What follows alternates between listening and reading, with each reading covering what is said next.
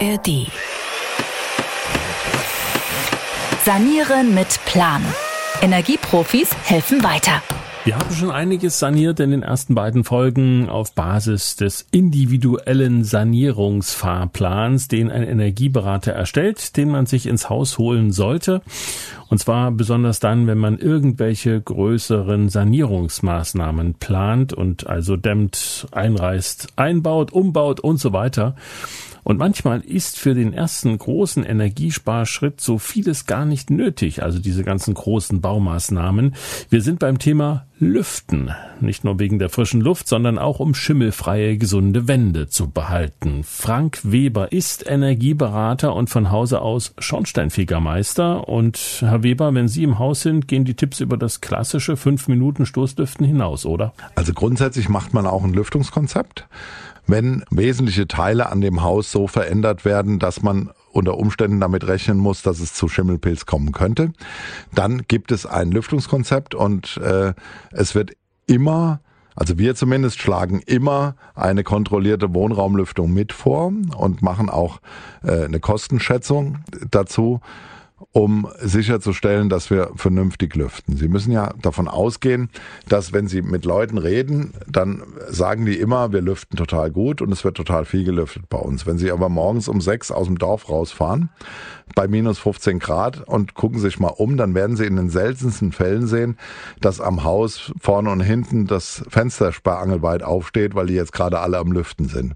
Das wäre aber der richtige Zeitpunkt, oder wie? Naja, es muss, der Zeitpunkt hängt davon ab, wann Sie morgens aus dem Haus gehen. Aber äh, wenn ich das um acht mache, sind die schon alle weg und äh, da ist immer noch kein Fenster auf gewesen. Verstehen Sie? Also, was ich damit sagen will, äh, man muss natürlich schon morgens und abends Stoßlüften und umso energetisch besser ihr Gebäude ist, desto höher ist natürlich auch die Notwendigkeit, vernünftig zu lüften. Und da sind wir bei einem ganz wichtigen Punkt. Ne? Es gibt ja im Prinzip zwei Varianten, die Wärme im Haus loszuwerden. Die eine ist, ich habe die Gebäudehülle nicht richtig gedämmt, ja, also Wände, Dach, Fenster und so weiter. Und die andere, ich reiße Fenster und Türen auf, zum Beispiel um eben zu lüften. Kann man sagen, welche Rolle die beiden Varianten spielen in der Wärmebilanz? Schon in meiner Ausbildungszeit äh, als Schornsteinfeger Meister war es so, dass die, der Lüftungswärmebedarf im Regelfall wesentlich höher war bei modernen Gebäuden als der Transmissionswärmebedarf. Das heißt, sie brauchen, verbrauchen mehr Energie durch Lüften, als sie durch Abstrahlung Wärmestrahlung des Gebäudes verlieren. Das ist so, äh, weil sie letztendlich an, die, an eine natürliche Grenze kommen, äh, was sie erreichen können mit äh, Dämmung, weil irgendwann ja durch die Lüftung wieder Energie weggeht. Und wenn man äh, eine kontrollierte Lüftung hat, dann hat man eben den Vorteil, dass 80 Prozent oder mehr der Energie aus dem Raum, also der Temperatur der Luft wieder an die Zuluft übergeben werden. Das heißt, da ist ein Wärmetauscher drin, der letztendlich dafür sorgt, dass sie diese doch immensen Verluste wieder runterfahren. Das heißt, ich äh, lüfte dann nicht immer mal wieder durchs Fenster, sondern permanent wodurch? Durch die Lüftungsanlage.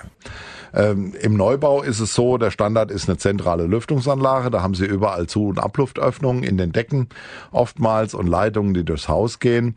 Im Bestandsgebäude passiert das nicht ganz so häufig, je nachdem, wie stark kernsaniert wird. Also wenn ein Haus komplett auseinandergenommen wird, macht man auch eine kontrollierte Lüftung.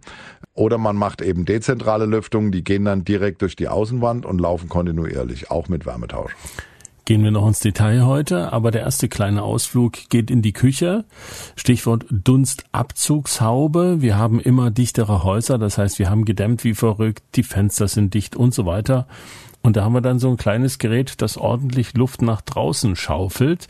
Sind wir da in einem Bereich, wo man sagen kann, das klaut mir die Luft oder ist das übertrieben? Naja, die, sie klaut ihnen nicht die Luft, aber die wird natürlich nicht richtig funktionieren, wenn äh, sie erwarten, dass eine Dunstabzugshaube, da gibt's also Geräte, die haben 400 Kubikmeter die Stunde, die sie umwälzen im Normbetrieb. Und jetzt müssen Sie sich natürlich mal vorstellen, Sie haben dichte Fenster, dichte Türen. Wo soll denn dieses Luftvolumen herkommen? Das heißt, die wird tatsächlich nur wirklich funktionieren, wenn Sie auch ein Fenster öffnen, äh, wenn Sie die Dunstabzugshaube betreiben. Das ist auch sozusagen der Haushaltstipp der Woche. Und der Heimwerker-Tipp der Woche ist, äh, nicht einfach so ein Teil einbauen, vor allen Dingen dann nicht, wenn man einen Kamin oder einen Ofen hat. Das ist unter Umständen lebensgefährlich. Das ist so. Und umso moderner die Küchen werden, desto stärker wird auch die Leistung der Dunstabzugsanlagen, die betrieben werden in den Gebäuden.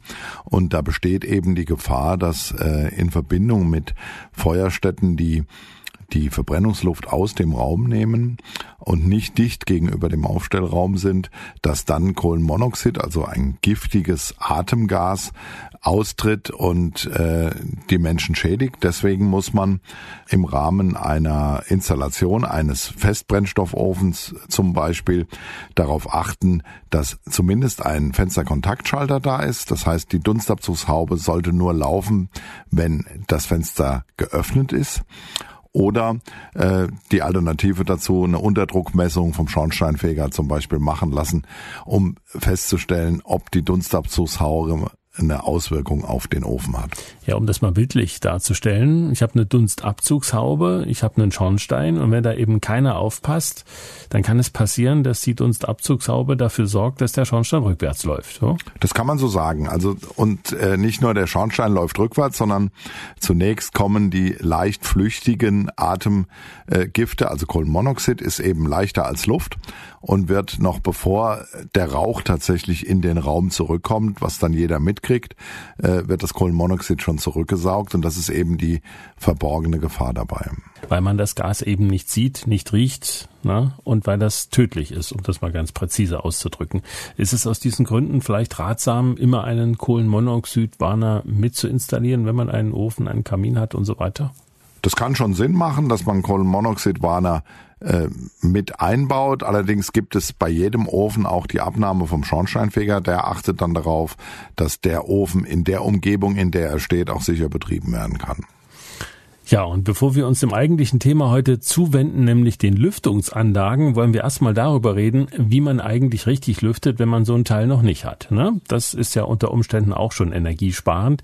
Es gibt ja viele Freunde des gekippten Fensters. Ich sag mal vorsichtig, wenn ich den ganzen Tag das Fenster gekippt halte, um frische Luft zu bekommen, kann ich mir eigentlich die ein oder andere Dämmmaßnahme und dichte Fenster sparen, oder? Aus meiner Sicht schon, ähm, wobei es mittlerweile innerhalb der Experten äh, eine Diskussion darüber gibt, ob die Kipplüftung besser ist als ihr Ruf. Ich persönlich gehöre eher zur Fraktion derjenigen, die sagen, ein gekipptes Fenster wird schnell vergessen und ein weit geöffnetes Fenster, das hat man schon im Blick, dass man das wieder zumacht, bevor man das Haus verlässt. Und ähm, generell gilt, wenn wir in der Heizperiode sind, fünf Minuten querlüften, eine Stoßlüftung, weit geöffnetes Fenster, zwei idealerweise gegenüberliegende Fenster, die den Luftaustausch in den Räumen gewährleisten für fünf Minuten und dann das Fenster wieder schließen. Das morgens und abends müsste im Regelfall reichen. Im Sommer müssen wir wesentlich mehr lüften, 25 bis 30 Minuten Stoßlüftung wäre da zu empfehlen. Ja, und im Sommer geht ja nicht so viel Heizwärme verloren, sage ich mal. Im Sommer ist es natürlich nicht so problematisch, da gibt es aber ein anderes Problem äh, im Keller, da können wir gleich nochmal drüber reden. Aber generell ist es halt so, dass die Wände und die Einrichtungsgegenstände schon Wärme speichern und wenn sie sich an die fünf Minuten halten, dann wird es auch so sein, dass der Raum relativ schnell wieder seine Temperatur annimmt. Sie haben es schon angesprochen, der Keller. Da gibt es ja doch ein paar Sonderregeln. Bleiben wir mal im Sommer. Wie lüftet man den Keller im Sommer richtig? Es gibt viele Leute, die äh, meinen, das wäre eine kluge Idee, die Kellerfenster im Sommer dauerhaft aufzulassen. Ähm, das führt dazu, dass die warme Luft in den Keller eindringen kann, die kalte Luft aus dem Keller ausströmt. Und wenn wir äh, uns mit Physik beschäftigen, dann bedeutet das, dass die warme Luft einfach mehr Feuchtigkeit inne hat, also die kann mehr Feuchtigkeit aufnehmen, das tut sie auch, als die kalte Luft und in dem Fall kann es dazu führen, dass hinterher Kondenswasser sich am der kalten Außenwand bildet, wenn man diese feuchtigkeitsträchtige Luft in den Keller gelassen hat.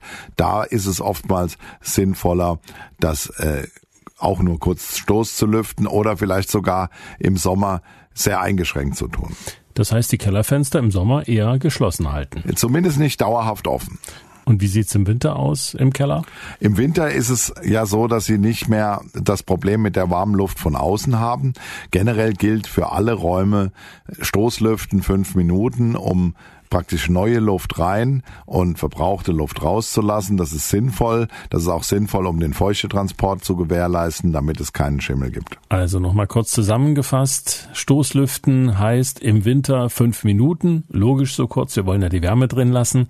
Und im Sommer eine halbe Stunde. Und am besten immer zwei gegenüberliegende Fenster, wenn das geht, öffnen, damit es auch ein bisschen durchzieht. Im Keller sieht es ein bisschen anders aus. Da lüften wir im Sommer möglichst wenig, eigentlich weniger als oben. Und äh, im Winter Stoßlüften und das Ganze nur mal kurz. Ne? Das also zusammengefasst. Jetzt gehen wir nach oben ein paar Treppen ins Dachgeschoss und da haben wir oft das Schlafzimmer. Ob das so eine gute Idee ist, weiß ich nicht, weil da oben sammelt sich den ganzen Tag über die Wärme. Aber wenn es denn mal so ist, wie lüften wir da oben? Das ist das gleiche Prinzip. Man macht Querlüftung fünf Minuten in der Heizperiode, 25, 30 Minuten im Sommer, morgens und abends. Und in den Schlafräumen ist es eben so, dass es im Regelfall relativ viele Menschen auf relativ kleinem Raum äh, betrifft und die natürlich Feuchtigkeit ausstoßen äh, in der Atemluft und das über einen sehr langen Zeitraum ähm, durch das äh, durch die Nachtruhe und von daher ist die Feuchtigkeit oft höher. Also man kennt das ja, dass man morgens, äh, wenn man an die Fensterscheibe guckt, dass die Fenster beschlagen sind. Das ist die Feuchtigkeit, die über Nacht aus dem Körper gewichen ist, also durch die durch die Atemluft in den Raum gelangt ist und die sollte man natürlich auch in irgendeiner Form dann wieder rauslassen.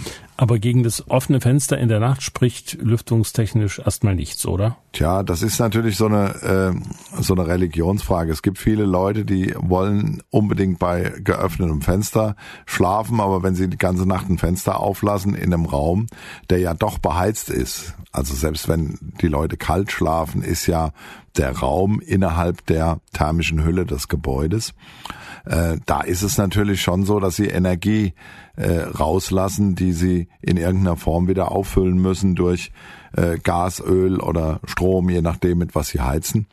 Und äh, da gibt es natürlich, wenn man einen so starken Lüftungsbedarf hat, dann äh, sollte man sich tatsächlich über eine kontrollierte Lüftung unterhalten, sollte gegebenenfalls diesen Raum zumindest mit einem äh, Lüfter mit Wärmerückgewinnung ausstatten.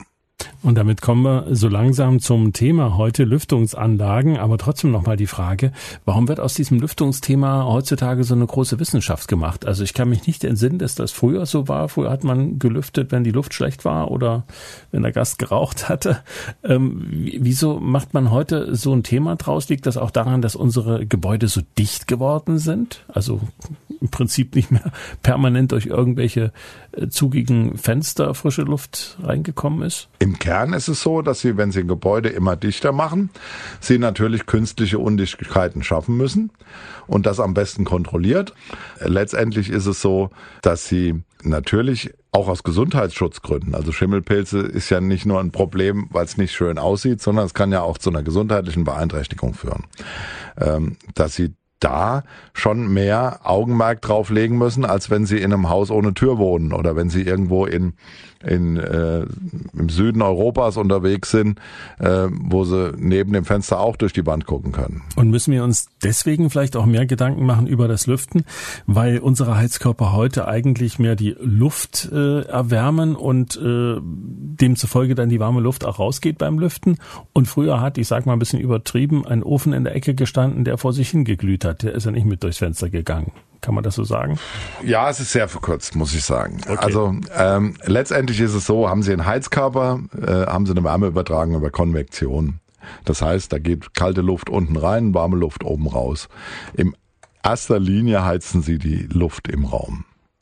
Wenn Sie eine Warmluftheizung haben, so die früheren äh, Luftheizungsgeschichten, äh, äh, Geschichten, da haben sie irgendwo einen Grundofen stehen gehabt und dann gab es Lüftungsschächte, die in verschiedene Räume gehen, dann heizen sie auch die Luft. Wenn sie eine Fußbodenheizung, eine Wand- oder eine Deckenheizung haben, dann heizen sie grundsätzlich diese Fläche und der Körper nimmt diese Wärme als Strahlungswärme auf.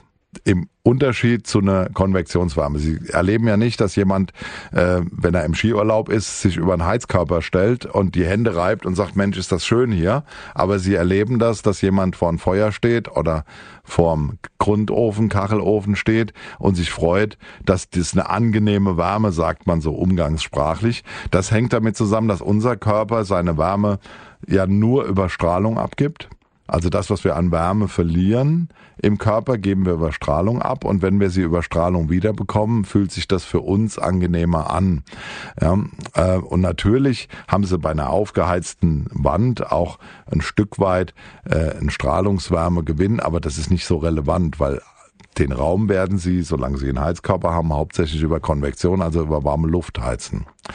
Aber immer dann, wenn sie äh, das Fenster öffnen und lüften, geht natürlich Wärme, Energie verloren und die müssen sie dann wieder in irgendeiner Form herstellen, die müssen wieder aufheizen. Und deswegen ist eine kontrollierte Lüftung natürlich immer besser als eine unkontrollierte Lüftung. Die einfachste Form der Kontrolle ist die Stoßlüftung, dann ist aber das, was an Wärme drin war im Raum, erstmal weg. Äh, die beste Form der kontrollierten Lüftung ist ein Wärmetauscher, der mit der raus transportierten Luft, die rein transportierte Luft wieder aufheizt. Dann haben Sie beides. Sie haben eine gute Lüftung, eine gute Innenraumluftqualität, also eine gesunde Luft im Raum und sie haben ihre Energieverluste minimiert. Und in den Lüftungsschächten, die ja dann durchs ganze Haus gehen müssen, tanzen die Bakterien Samba. Eine Lüftungsanlage ist immer zu warten und zu prüfen. Also in regelmäßigen Abständen. Das wird leider etwas unter, äh, momentan ist es ein bisschen unterrepräsentiert in äh, unserem Land. In den Ländern, die schon lange mit kontrollierten Lüftungen, in Skandinavien oder so, ist es völlig normal, äh, dass man jemand hat, der neben der Heizungswartung auch die Lüftungsanlage wartet, die Kanäle sich anguckt, äh, das gegebenenfalls mal aussaugt und mal schaut. Man kennt es ja von den Badlüftern, wie die irgendwann mal aussehen in innenliegenden Bädern. Äh, wenn man die, an die ostdeutsche Platte denkt und guckt mal, wie das da war und wie der Badlüfter ausgesehen hat, so ist es natürlich letztendlich bei diesen Lüftungsanlagen äh, auch. Da sammeln sich Stäube, da sammeln sich möglicherweise auch äh, irgendwelche ungesunden Dinge. Ich bin jetzt kein Mediziner, aber am Ende des Tages ist es so, dass eine vernünftig gewartete Lüftungsanlage dann schon gesünder ist als ein ungesundes Raumklima, weil die nicht gelüftet ist. Also ich höre da jetzt so ein bisschen raus, bevor ich mir da eine ganze Lüftungsanlage einbaue ins Haus, würde ich lieber regelmäßig Stoßlüften und äh, da auf das bisschen Wärme verzichten, was da rausgeht. Naja, ein bisschen Wärme ist es ja nicht. Es ist ja mehr als der Transmissionswärmebedarf oftmals, ne? der Lüftungswärmebedarf. Und es führt oft dazu, dass dann, wenn es notwendig wäre, halt nicht so viel gelüftet wird, weil es unangenehm wird. Und ähm, im Übrigen haben sie auch keine langen Lüftungsleitungen, wenn sie eine dezentrale Lösung haben. Sind es ja ganz kurze, also einmal durch die Wand ist ja eine kurze Strecke, die ganz gut auch gewartet werden kann ähm, und frei von irgendwelchen äh, Problemen ist. Ähm, an der Stelle ist es natürlich schon sinnvoller, wenn das automatisch geschieht, äh, ohne dass ich da einen Lüftungsbeauftragten in der Familie benennen muss. Also ich bräuchte keine teure Lüftungsanlage im ganzen Haus. Es ginge auch Raum für Raum. Es geht auch Raum für Raum. Mit Wärmetauscher. Mit Wärmetauscher. Und das funktioniert. Das funktioniert. Und vereinfacht natürlich auch die Wartung, ne? Ja, ist ja kürzer einfach, ne? Also wenn Sie natürlich durchs ganze Haus Lüftungsleitungen laufen haben, dann sollte man halt schon mal in regelmäßigen Abständen, jetzt nicht jedes Jahr, aber in regelmäßigen Abständen da mal reingucken und sich anschauen, äh, wie das da drin aussieht. Äh, wenn Sie das ein, einmal 20 Zentimeter durch die Wand gehen, äh, dann sehen Sie das selbst. Da haben Sie zwei Öffnungen, die Sie sauber halten. Und äh, letztendlich ist da äh, unter Umständen noch ein Filter drin oder äh, irgendein äh, Schutz davor, dass keine Insekten reinkommen. Den müssen sie sowieso irgendwann sauber machen und spätestens dann haben sie es clean. Nun haben wir uns vor unserer Aufzeichnung kurz darüber unterhalten, ob Sie einen Preis nennen können für so eine Komplettanlage für ein Einfamilienhaus. Da haben Sie gesagt, das ist reichlich unseriös, weil man müsste da wirklich wissen, wo man überall durchbohren muss und wo man überall langen muss. Aber um so ungefähr ein Gefühl für die Preise zu bekommen, so eine Einzelanlage, also ein Loch durch die Wand für einen Raum ähm, mit Wärmetauscher, was würde das so ungefähr kosten, wenn man mal davon ausgeht, ich mache das vielleicht im Wohnzimmer, das vielleicht ein gemeinsamer Raum ist mit der Küche und im Schlafzimmer? als Beispiel?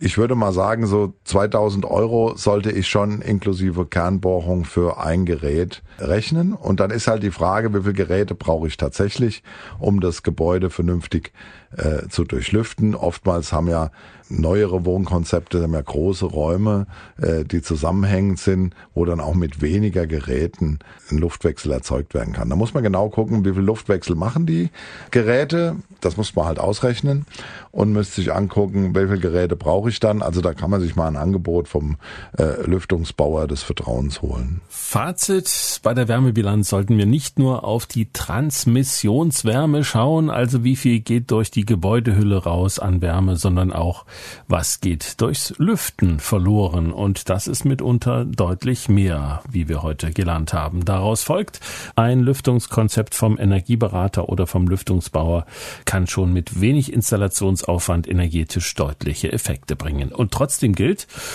Irgendwo muss die Wärme ja herkommen für mein Haus. Und das ist das ganz große Thema in dieser Zeit. Die Heizungsanlage. Welche ist die richtige für mich? Damit geht's als nächstes weiter hier in Folge Nummer 4. Sanieren mit Plan. Ein Podcast von MDR Thüringen.